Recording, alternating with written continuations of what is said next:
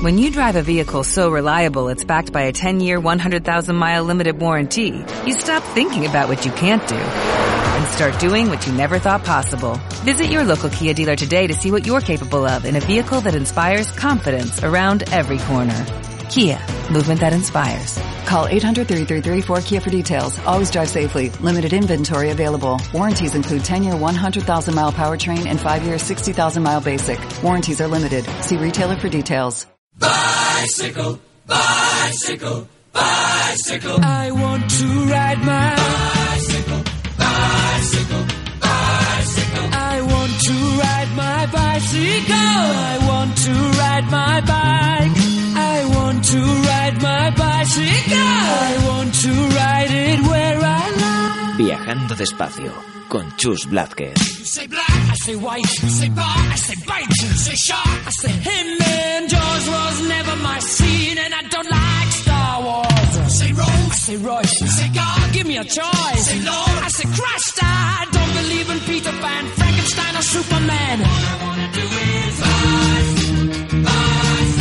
Bienvenidos de nuevo, amigas y amigos, a un nuevo programa de Viajando Despacio. Pedalea con nosotros en este viaje en bicicleta desde Radio Viajera. Ya estamos de vuelta en nuestra Semana Santa de pedaleo por el Parque Nacional del Penedal Llenarés. Hemos disfrutado mucho de sus paisajes, de los bosques, de las cascadas, de los canchales de granito y también hemos sufrido sus cuestas, sus fuertes desniveles en lo que ha sido prácticamente nuestro inicio de temporada. Se nos acaba el mes de abril y sus 30 días en bici, pero siguen las actividades relacionadas con la bicicleta. Busca en tu ciudad, seguro que encuentras algo. En Madrid este fin de semana se celebra la Criticona Feminista, pero los eventos dan comienzo mañana jueves a las 7 de la tarde en la Glorieta de Embajadores, punto de encuentro de la columna nomista. Alberto Antón y Ana Pomares, de un par de nómadas, estarán en las jornadas IATI de los grandes viajes en Barcelona el día 11 de mayo, contando sus viajes en bicicleta y, en tándem por el mundo. Y ya está en marcha el Foro Mundial de la Bicicleta, en Quito, Ecuador. Estaremos allí para contarte qué se está moviendo en estos encuentros antes de que salgan de América Latina. La semana pasada estuvimos en Lanzarote, esa isla que nos gusta tanto. Compartimos actividades con Bici Lanzarote y Efecto Pedalea. Te traemos una entrevista con Francisco Corredera y la presentación de Rosa Betancor hablando de bicicleta y cine. Para finalizar, tendremos una charla con Laura Rincón que nos cuenta su viaje en bici por Tailandia, Laos y Camboya. Un viaje muy apetecible y al alcance de todos. Ahora comenzamos pedaleando. ¿Nos acompañas en este viaje?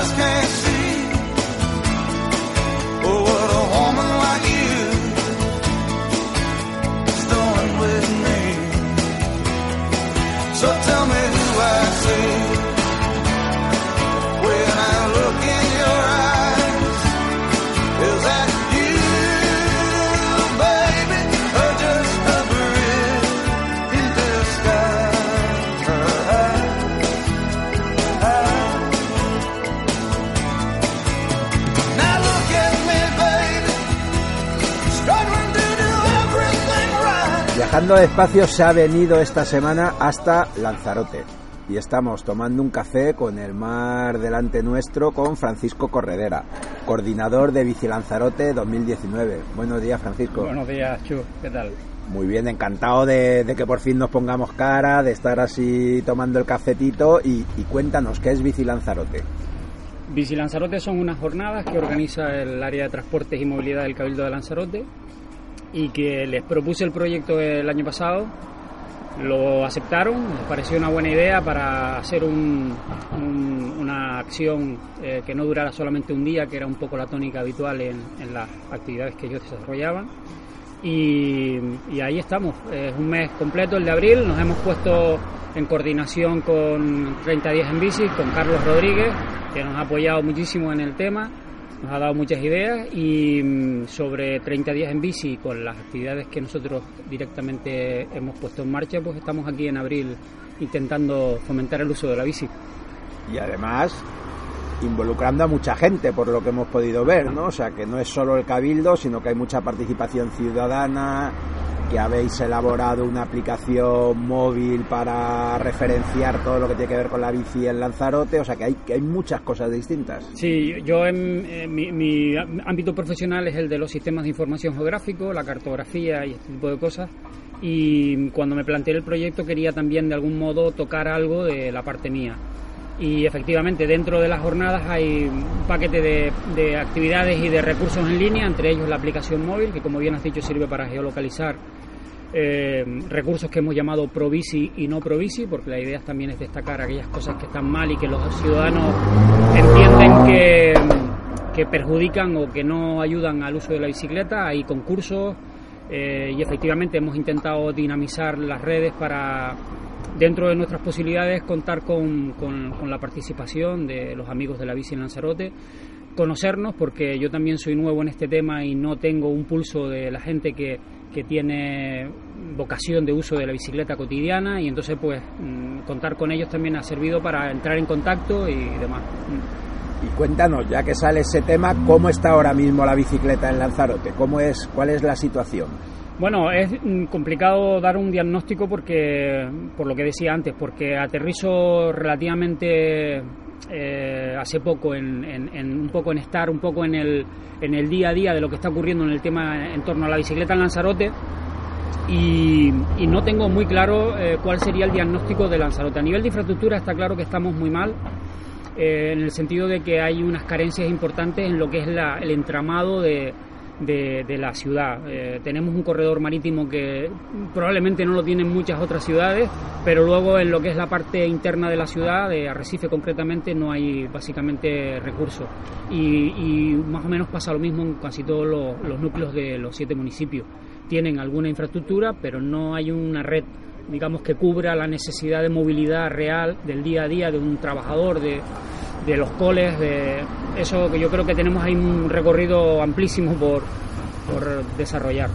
Y sin embargo, a nivel internacional, la imagen de Lanzarote como destino ciclista no para de crecer. Claro, porque por contra, en la parte que tiene que ver con bici y deporte, aquí sí hay un nivel, yo diría que bastante alto y la ciudad, la isla en su conjunto es un reclamo enorme para todos esos aficionados eh, amateur y profesionales y muy profesionales de alto nivel que vienen por las condiciones climáticas a entrenar a Lanzarote.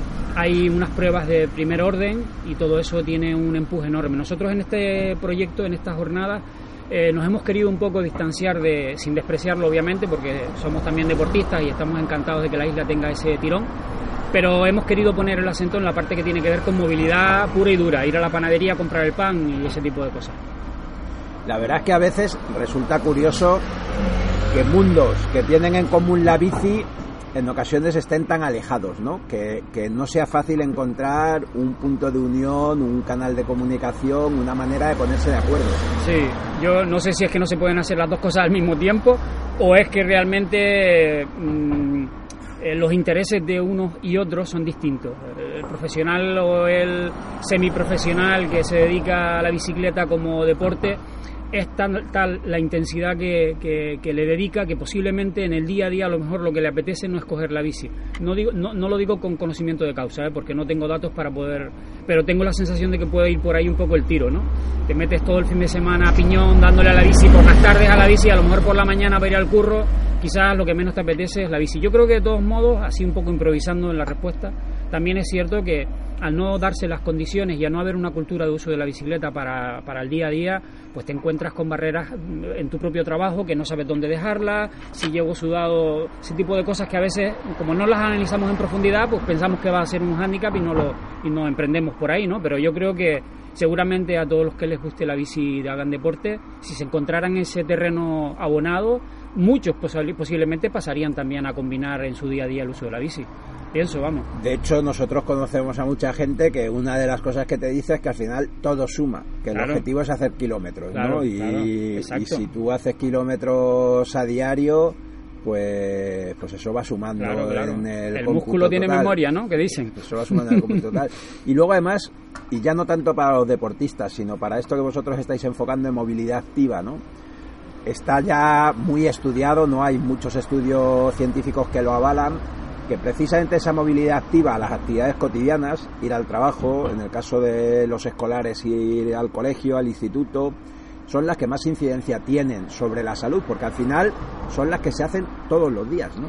Exactamente, yo creo que, a ver, pretender que la bicicleta en un ámbito de uso cotidiano, relajado, te vaya a resolver tus problemas de movilidad o te vaya a resolver tus problemas de salud es porque nada lo hace. En definitiva, al final es una suma. Pero evidentemente la, la, la bici suma. Suma por dos motivos, yo creo. Uno es porque mantienes ese tono muscular y otro porque una cosa que yo siempre digo es que tienes el umbral de, de, de- actividad en un punto quizás adecuado. Es decir, no, te, no, no tienes pereza por coger la bici y subir las escaleras porque, estás, porque tienes que hacerlo. Entonces te arrastra un poco a tener una actitud, mm, como se suele decir mucho, proactiva, o sea, muy predispuesta a ese punto de movilidad.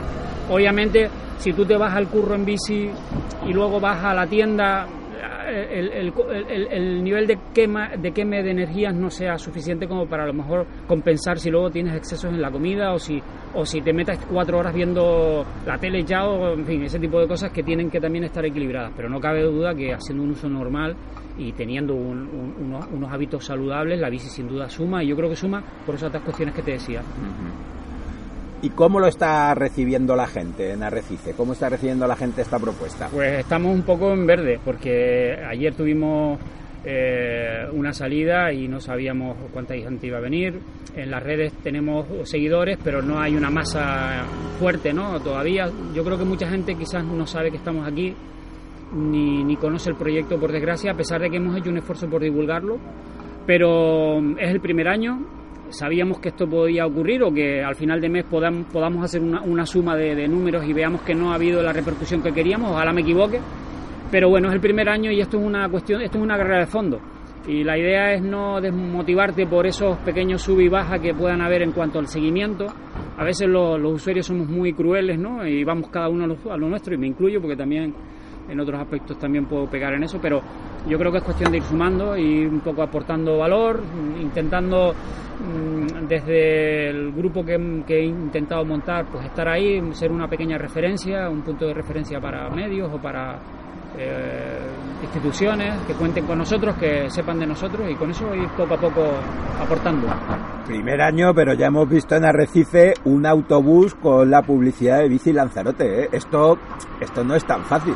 No, estos pequeños eh, tenemos el apoyo del Cabildo y el Cabildo ha hecho un esfuerzo enorme porque también ellos no sabían por dónde podía salir todo esto y apostaron por el proyecto entiendo que porque veían que también el proyecto estaba bien armado y que no era una cosa improvisada sino que estaba bien estudiada bien bien, bien justificado todo.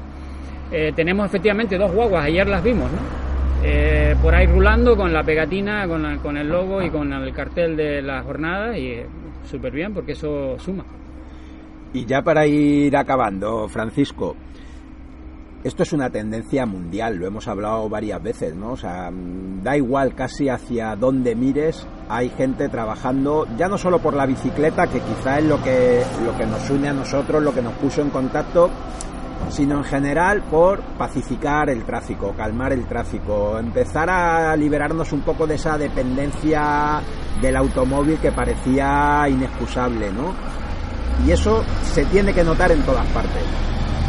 Sí, la verdad que allá donde leas es difícil no encontrar un artículo en el que de algún modo entre la bici como, como elemento. Eh, ole, ¿no? Genial, porque yo creo que mm, estamos viendo en las ciudades, incluso en las ciudades pequeñas como Arrecife, que el, el uso, mm, digamos, abusivo del coche nos ha llevado a calles completamente pasillo, donde no hay eh, actividad porque no puedes pararte, las aceras son estrechas, los coches ocupan eh, las dos bandas de, de rodadura y el centro cuando pasan, obviamente, y a veces pasan demasiado rápido en calles muy estrechas y te quedas un poco como con el ceño fruncido y diciendo, joder, macho, ¿cómo pasas por aquí a 70, tío? ¿O qué pasa cualquier cosa que, que puede pasar y, y- y te lo llevas porque no te da tiempo de reaccionar? Yo creo que eso ha sido, en parte, a mí personalmente, donde yo vivo, un, una- un punto que ha ido entrando en mi mente, ¿no? De decir, eh, la ciudad sí es muy fea, eh, la ciudad sí no es habitable y como he tenido la oportunidad de viajar y de ver lo que hay por ahí también, que hay de todo, todo se ha dicho, ¿no? Hay cosas buenas y cosas malas, igual que aquí también las hay. Eh, pero en este tema de la movilidad estamos muy verdes y las ciudades con los coches se afean, se ensucian a todos los niveles, acústicamente eh, y también se ensucian en la parte que tiene que ver con el estado de ánimo de los ciudadanos, porque esa es otra de las cosas que también he pensado y he visto, ¿no? La gente vamos en los coches con ese estrés del coche, con esa prisa, con ese agobio, con esas tensiones y todo eso al final genera ciudadanos molestos, incómodos, eh, malhumorados y la bici por contra eh, no quiere decir que seamos todos unos happy porque también tenemos nuestras preocupaciones pero la bici te da ese puntito de escape que yo creo que es muy positivo ese momento de tranquilidad en el sentido de que vas pensando en la bici vas conectado con el medio y claro, tienes que ir también un poco pendiente, ¿no? Porque si no te, te comen, pero, pero no, no te agobia tanto como el coche. Yo, a mí personalmente me aporta mucho la bicicleta, salir con ella, y eso ha sido también uno de los motores que me ha motivado a intentar poner mi granito en este tema. La verdad es que tú das en la clave de algo que cada vez se tiene más en cuenta. Hemos estado durante años hablando siempre de la parte más relacionada en la bici con las infraestructuras, pero es que hay mucha parte psicológica también, ¿no? Sin hay duda. mucha parte de que hay que cambiar la imagen que se tiene de la bicicleta y la imagen que se tiene del automóvil, ¿no? Y probablemente eso eliminaría ya muchas barreras. Sin duda, Carlos Rodríguez, que como sabes lo tuvimos aquí de invitado para la presentación del proyecto, tuvo la, la deferencia de acompañarnos porque además sabía y me consta que estaba muy liado en la parte previa al comienzo de abril. Eh, insiste mucho en ese tema, es decir, él, eh, él habla mucho de hacer luz de gas en el sentido de, de no hablar durante la menos, por lo menos en el mes de abril, de las cosas eh, menos positivas que puede tener la bicicleta o de esas cuestiones que siempre generan más dudas en cuanto a, en cuanto a percepciones de seguridad, etcétera, etcétera, clima. Y yo estoy con él, es decir, no solamente hay que mm, durante abril intentar ver lo positivo, porque ya tenemos 11 meses, que también lo decía mucho, para hablar del resto de cosas, eh, sino que es que además es una realidad que la bicicleta aporta muchas más cosas de las pequeñas que pueda tener en contra. No cabe duda de que es un medio de transporte y no cabe duda de que tiene aspectos eh, conflictivos también en su uso, porque es un medio de transporte que se tiene que enfrentar a una realidad, una trama urbana que muchas veces no está pensada para ella. Pero es que si cada vez que hablamos de bicicleta nos centramos en las cuestiones negativas, eh, no es justo, porque realmente hay muchas más positivas. Pues nada, lo vamos a dejar aquí. Muchísimas gracias, muchísimas gracias por la invitación a estar aquí A ti por venir. y a seguir disfrutando y a seguir trabajando por la bici en Lanzarote. Muy bien, Chus, seguiremos oyéndote. Un placer. Un saludo. Raindrops are falling on my head. And just like the guy whose feet are too big for his bed, nothing seems to fit. Those raindrops are falling on my head, they keep falling. So I just did me some talking to the sun. And I said I didn't like the way he got things done. Sleeping on the job. Those raindrops are falling on my head. They keep falling.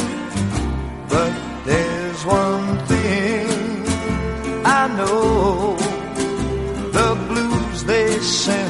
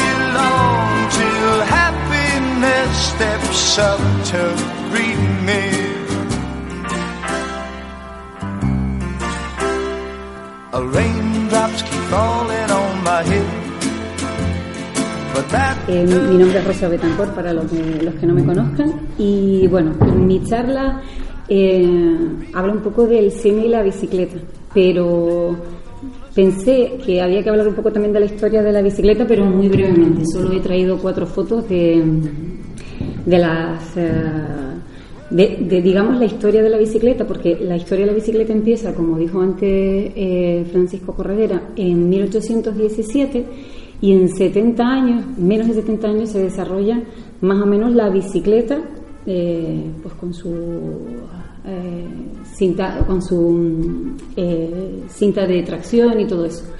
La primera, la bici, la, eh, Carl Drive la llamaba la máquina de correr.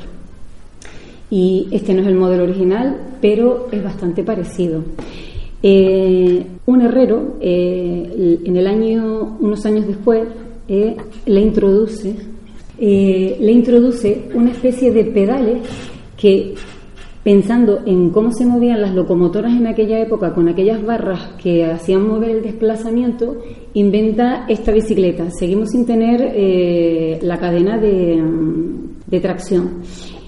Unos franceses, tiempo después, le ponen unos pedales delanteros y finalmente llegamos a esta bicicleta que ya más o menos todos la vemos como, eh, la, reconocemos como la bicicleta actual.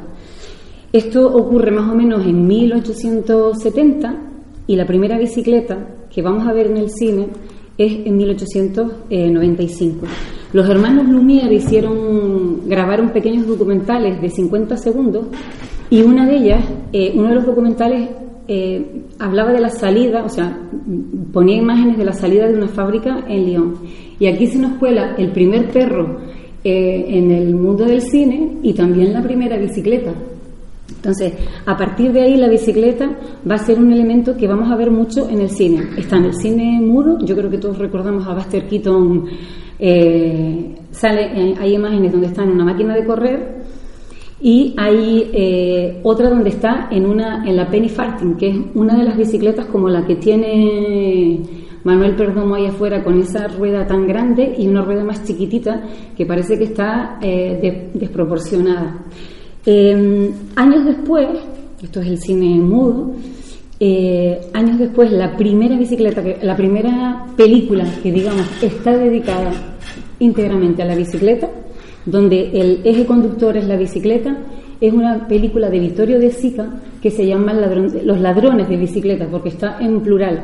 Aunque en España se le llamó el ladrón de bicicletas, es ladrones de bicicletas. Eh, la historia eh, de Antonio es que necesita encontrar un trabajo y para encontrar encuentra un trabajo, pero necesita una bicicleta porque iba a pegar carteles. Se compra una bicicleta vendiendo hasta las sábanas de su casa, de sus camas.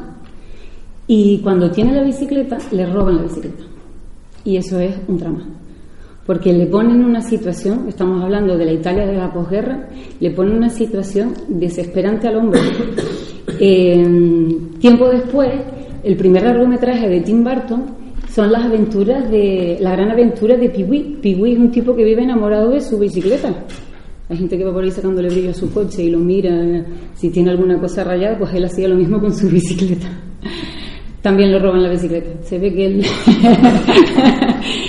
el tema de robar bicicletas es algo recurrente en el cine. Le roban la bicicleta y vive una aventura enorme buscando la bicicleta. Ese es su, su objetivo, encontrar a su bicicleta. Hay muchas otras eh, películas donde la bicicleta es el corazón del guion. Tenemos esta bicicleta, que esta, esta película es una película iraní que se llama, en- aquí se llamó La bicicleta verde. La bicicleta verde, eh, aquí es Guaya, porque Guaya es el nombre de la niña que sueña con tener una bicicleta. Em, perdón, es, es- es saudí, es de Arabia Saudí la película. En Arabia Saudí que las mujeres no tienen bicicleta no está bien visto, aún a día de hoy. La, la película es del año 2012. Y mm, Guaya hace todo lo posible por comprarse la bicicleta, porque su sueño es tener aquella bicicleta verde que ella ve en un escaparate y que es, bueno, pues su sueño. Además quiere hacer una carrera con uno de sus vecinos eh, y no les voy a contar el final de la película, pues se la quieren ver. Eh, en el cine vemos también, también nos cuentan historias de las reales de la bicicleta. Eh, en el escocés volador nos cuentan la historia de, mm, de este señor, que yo siempre me olvido el nombre, Graham eh, que es un señor que tenía, bueno, pues eh, durante su infancia sufrió, digamos, un poco eh, casos de- bueno, no se encontraba él muy bien, tenía, llegó incluso a tener depresiones, intentos de suicidio, y mm, le gustaba mucho la bicicleta, él era un ciclista amateur, y decide un día eh, mejorar su bicicleta porque se apunta a... Estaba muy de moda lo que eran las carreras de, de ciclismo en, en circuitos cerrados. Y él cambia una bicicleta con piezas de una lavadora, esto es una historia real, que pone, él estudia también las posiciones que tenían los esquiadores, le llama mucho la atención la posición que adquieren los, los, los esquiadores cuando están bajando en pendiente, y él intenta copiar esa mm, posición porque él sabe que va a ir más rápido. Incluso eh, hay problemas con la, con la Unión de Ciclistas Internacional porque veían que la bicicleta, bueno, pues era una bicicleta totalmente diferente a las bicicletas que estaban acostumbrados a ver en esos circuitos. Otra es, una historia de, superación, desde luego, como la bici de Jean Lambert, que es una película también que se, mm, que se basa en la historia de un señor que nace el mismo día que Eddie Merckx. Nace el mismo día que Eddie Merckx y él cree que está preparado, eh, que está un poco como destinado a tener los mismos éxitos de Eddie Merckx. Pero tiene más fuerza en el corazón que en las piernas. Y, así, y es una historia, es, un- es una comedia, es una película belga, muy divertida, si pueden verla.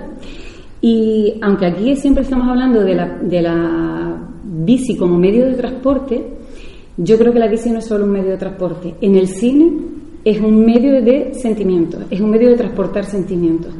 Porque si yo ahora les pongo, voy a ponerles algunos carteles más, eh, creo que una de las, de las escenas más románticas del cine es el paseo que se da Paul Newman con eh, Catherine Ross en la película eh, Dos hombres y un destino. Y además con la música de, mm, Llueve en gotas sobre, sobre nuestra cabeza.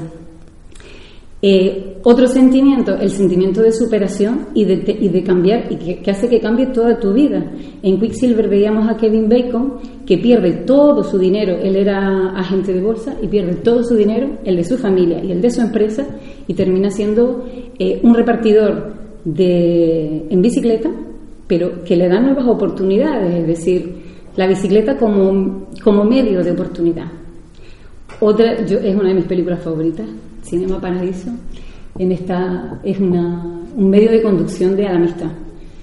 Toto- hay una escena de Totó que es el niño, van, ve a Alfredo pasar en su bicicleta y hace como que tiene un accidente, como que se hace daño en un pie para subir en la bicicleta con Alfredo e ir hablando con él.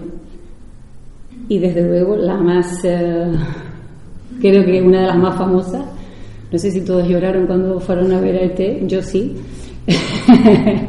es cuando eh, es también una historia de amistad y está la bicicleta de por medio, esa bicicleta que vuela y se lleva a ET lejos de aquella gente que no entiende lo que es la amistad, es un clásico.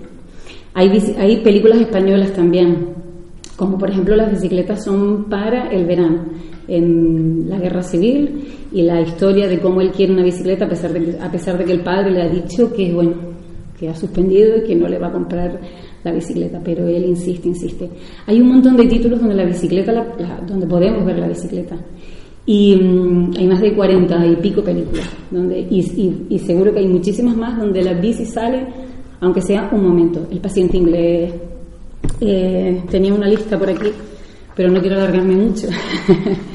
el paciente inglés, el, el gran golpe de los teleñecos, se puede ver a Peggy y a la rana Gustavo paseando por el parque en bicicleta, es una escena preciosa, romántica también, hasta cuando se queda Gustavo colgado en el árbol. Eh, en el Imperio del Sol, Steven Spielberg la ha utilizado también varias veces. Eh, la bicicleta de los Huanca, esa también es una historia muy relacionada con la bicicleta, es una película boliviana eh, muy interesante de los años 80 y eh, de los años 90, perdón. El cartero de Neruda, escenas de Forrest Gump, escenas de pues bueno, de una historia verdadera, de eh, La vida es bella, bueno, que espero que siga entrando, o sea, espero seguir viendo la bici en el cine y, y además como siempre dando esa imagen no solo de transporte que nos lleva a un lado y a otro, sino que nos permite, pues como hicimos ayer, ir hablando, conocer gente.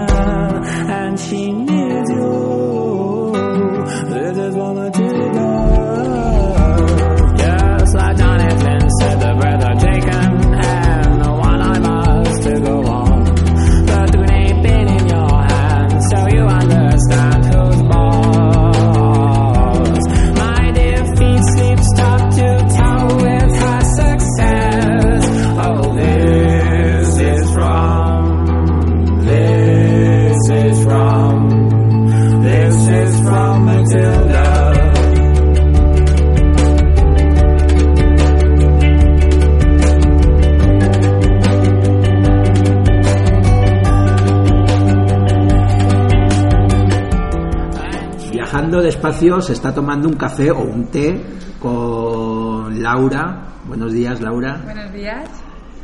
Nos hemos juntado hoy porque te queríamos preguntar por ti, por tu viaje por Asia y, y por ese viaje en bicicleta. Sí, aquí estoy para contar y para responder a todo lo que me preguntéis. Hablábamos antes de empezar a grabar la entrevista que por qué Tailandia.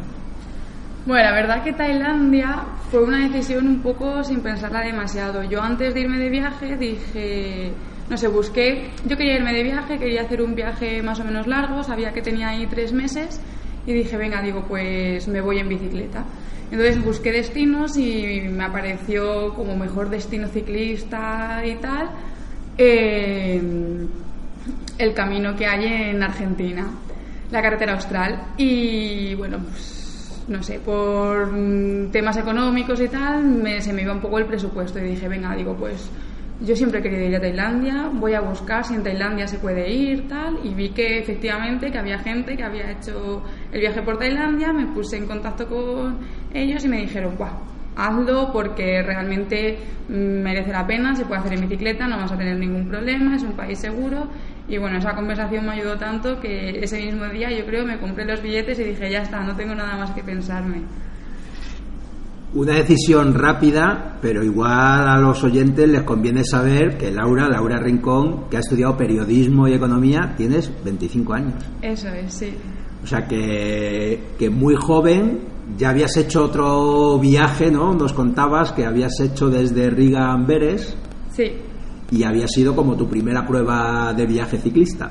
sí, hice este primer viaje hace unos tres años con un amigo mío y bueno, la verdad que lo hicimos muy rápido, lo hicimos en unos 15, 16 días y para mí mm, lo disfruté muchísimo, pero un poco a contrarreloj. Sabíamos que teníamos que volver a casa X día y entonces eh, había momentos que yo dije, bueno, me gustaría pararme o me gustaría tal y como que no podíamos. Y, no sé, el hecho de ver las cosas en bicicleta me encantó y se me quedó ahí la espinita esta de quiero hacer un viaje en el que de verdad pueda disfrutar, pueda pararme cuando quiera, pueda hacerlo a un ritmo en bicicleta y que me permita ver todo, disfrutar, desviarme y bueno, pues eh, por eso también un poco lo de hacer otro viaje más largo y a otro destino, claro. Y te fuiste sola. Y me fui sola, sí. Eso también es una decisión diferente, ¿no? Sí, bueno, es que realmente no me planteé en ningún momento hacerlo acompañada. Primero, si le digo a, mi, a cualquiera de mis amigos, vente conmigo tres meses, nadie hubiese podido venirse tres meses. Pero es que si les digo, vente en bicicleta, me dicen, sí, ahora mismo voy. Entonces, bueno, pues es que directamente ni se lo planteé a nadie y prácticamente tampoco lo conté al principio, porque todo- sabía que todo el mundo me iba a decir, guau, pero ¿qué dices? ¿Cómo te vas a ir tú sola? ¿Tres meses? ¿Estás loca? Tal. Así que dije, mira, no lo comento y así me ahorro todas estas cosas.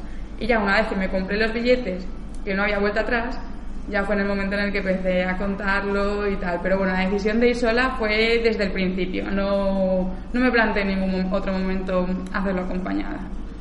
¿Y cómo planificaste el viaje? ¿Llevabas un viaje muy pensado de lo que querías hacer? ¿Te fuiste dejando llevar por el viaje? Me fui dejando llevar. Yo tenía intención de empezar a recorrer el sur de Tailandia y sí que es cierto que eso más o menos lo había planteado y había dicho, bueno, pues quiero parar aquí y tal, y había mirado una ruta, pero cuando llegué allí al- a Bangkok, que fue donde aterricé con el avión, estaba lloviendo muchísimo. Eh, había tormentas eléctricas las próximas dos semanas por el sur y dije, ¿cómo voy a empezar el viaje con este tiempo? Mm, vete al norte, que hace mucho mejor y lo vas a disfrutar más. Así que decidí cambiarlo, pero yo del norte no había visto nada. Yo dije, vale, digo, si en el sur me voy a pegar tres semanas, pues ya tendré tiempo para ir planificando el norte. Pero no. Entonces mm, me quedé un par de días más en Bangkok, vi así ciudades un poco que me parecían interesantes, pero al final cambié de ruta 800 veces, me fui dejando llevar. Eh, veía a alguien que me decía, eh, vete a este destino porque es, mm, hay un templo que es muy bonito. Y yo decía, Buah, si hay 100 kilómetros que me tengo que desviar. Y decía, es que, o sea, realmente no estoy yendo a un destino específico, no estoy yendo a X punto. Entonces, al principio como que igual me costaba un poquito más, pero luego ya fue, me voy desviando todo lo que haga falta. Y de hecho tenía intención de visitar Tailandia, eh, Laos y Vietnam. Y cuando al principio del viaje nada más, o sea, solamente había hecho el norte de Tailandia y me di cuenta que era inviable. Había tardado tres semanas en recorrer el norte de Tailandia y si tenía realmente tres meses podía hacer el Vietnam y podía haber recorrido Vietnam, pero entonces era ir otra vez a contracorriente, que era lo que precisamente estaba intentando evitar. Así que bueno, fui cambiando la ruta totalmente durante todo el viaje. ¿Y cómo era tu tipo de viaje? ¿Ibas con alforjas? ¿Ibas preparada para poder acampar? ¿O, o cómo lo hacías? Sí, yo llevaba mi bici, obviamente, y llevaba solamente dos alforjas traseras, además más pequeñitas de lo normal, no sé de cuántos litros, pero bastante más pequeñas. Y llevaba una tienda de campaña y sí, el, el equipaje para acampar, por si acaso. Pero que luego nunca lo llegué a utilizar. O sea, sí que utilicé la tienda de campaña, pero nunca tuve que acampar, eh, hacer acampada libre. ¿Y eso porque era fácil buscar otros medios para dormir o...? Sí, o sea, bueno, aparte de que allí los hoteles y todo esto es muy barato, eh, los días que yo dije, venga, voy a acampar, siempre había alguien que me ofrecía su casa. O sea, el, O sea, es que yo no sé, si lo llego a saber antes de irme, es que no me llevo a la tienda de campaña, porque es que todo el mundo, cuando me veía en bicicleta y yo me paraba en algún sitio a comer o lo que fuese, todo el mundo se me acercaba y me preguntaba que qué estaba haciendo, que qué hacía una chica sola, blanquita, sin ser asiática, por allí con la bici. Y claro, cuando se lo contaba, bueno, todo el mundo me daba fruta, ¿no? Allí lo, que tienen más a mano es la fruta, entonces siempre me daban fruta o agua.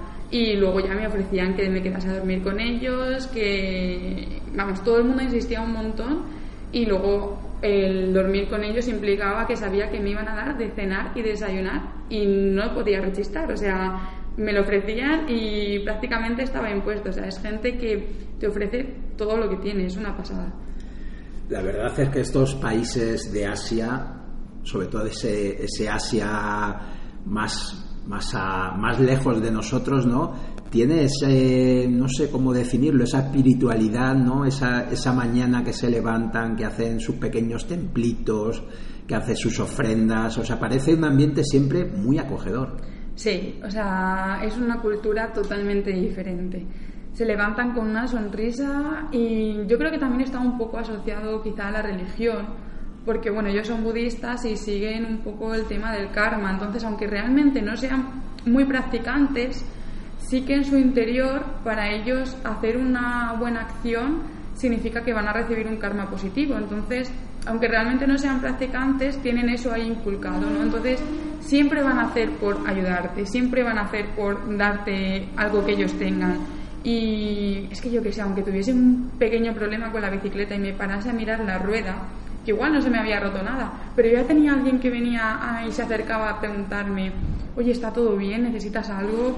No será una pasada, o sea, increíble cómo todo el mundo te ayuda y todo el mundo te da, es que es eso, todo lo que tiene. Y al final estuviste tres meses, Tailandia, Laos, Camboya, recomendable para otros viajeros que se lo estén pensando. Súper recomendable, es que no hay que pensarse nada. O sea, son tres países muy diferentes y en cuanto a la bicicleta, obviamente Tailandia está bastante más preparado, pero porque, más que nada porque la- los caminos muchos están asfaltados, que tampoco es que sea ni positivo ni negativo.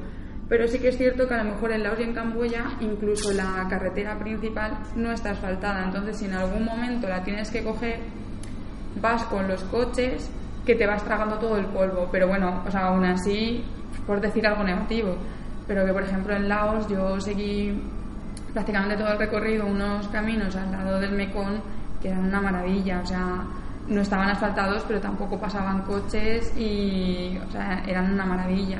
Y en Camboya también hay rutas muy bonitas, todo que miras a tu alrededor son arrozales y siempre te encuentras hay un templo que dices, pero bueno, que esto está aquí perdido de, no sé, en el medio de la nada y tienes un templo impresionante y además lo, te paras, lo ves y te encuentras a alguien que te dice, sube arriba, sube arriba, que hay más. Y subes y dices, pero bueno, es que esto está aquí en mitad de la nada y es impresionante. No sé, son países que tienen, no sé, muchas cosas por descubrir que desde, yo creo que en España nos imaginamos, vamos, yo por lo menos me imaginaba que era totalmente diferente a, a lo que me encontré una vez que estaba allí.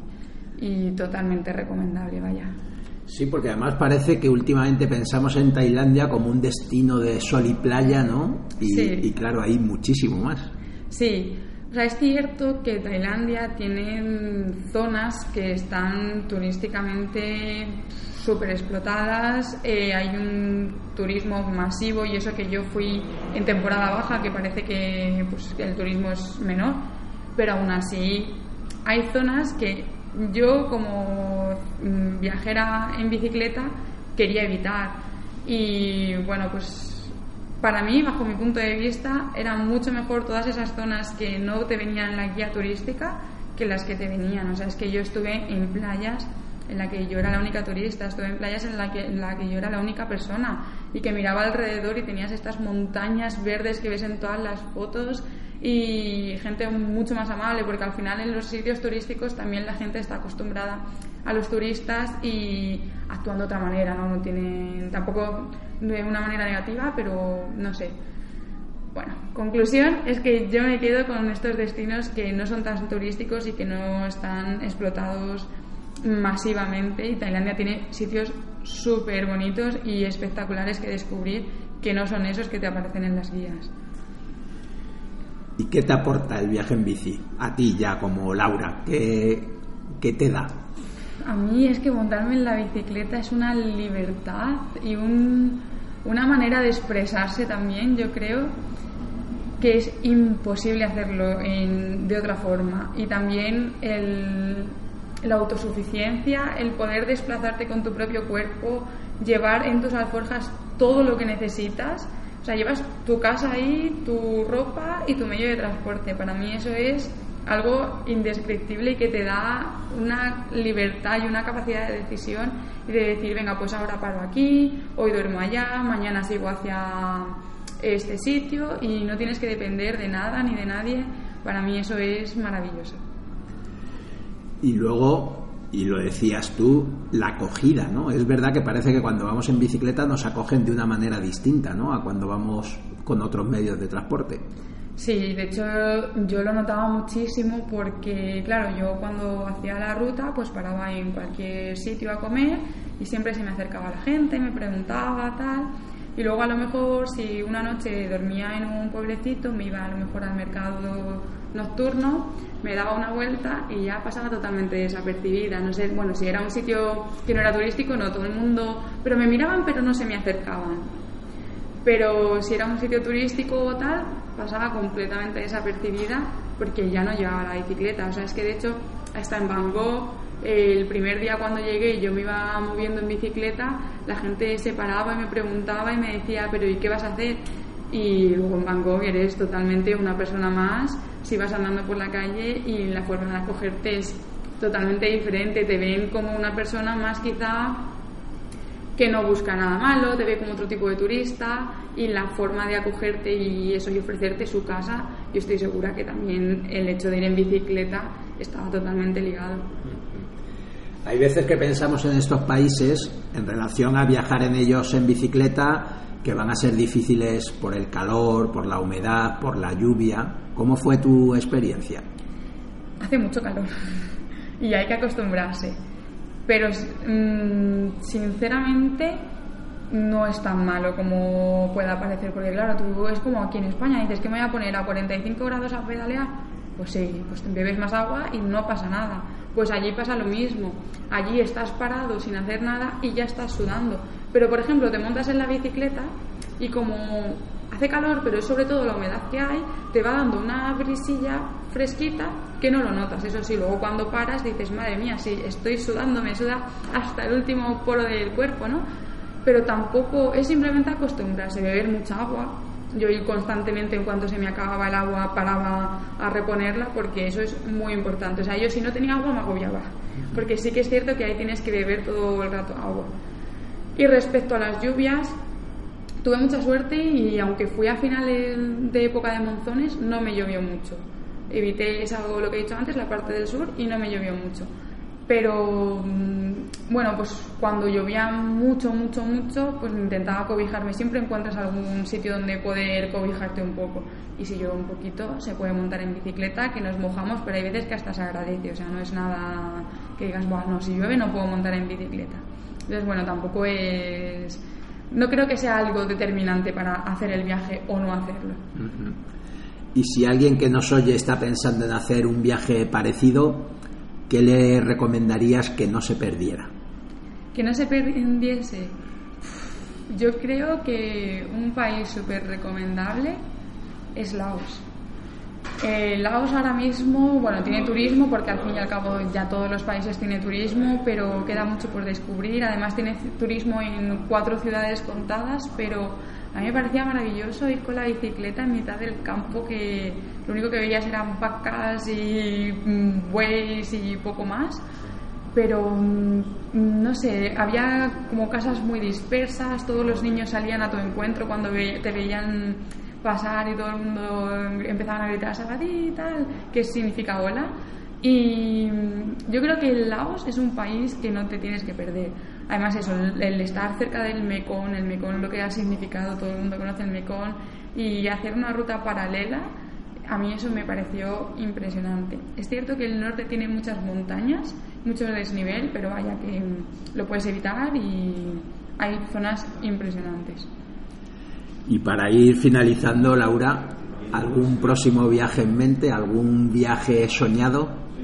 Wow, un viaje soñado para mí sería dar la vuelta al mundo en bicicleta, y siempre lo digo, y yo creo que los sueños se cumplen, o sea que creo que en algún momento, además es un sueño, pero que también tengo que poner de mi parte, entonces que si realmente pongo de mi parte, algún día se cumplirá.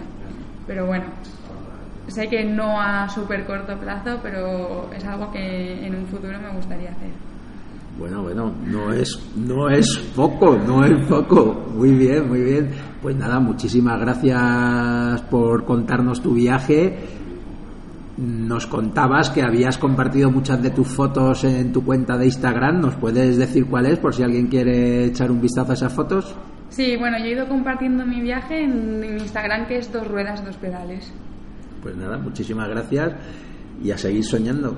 Gracias a ti, un placer estar aquí.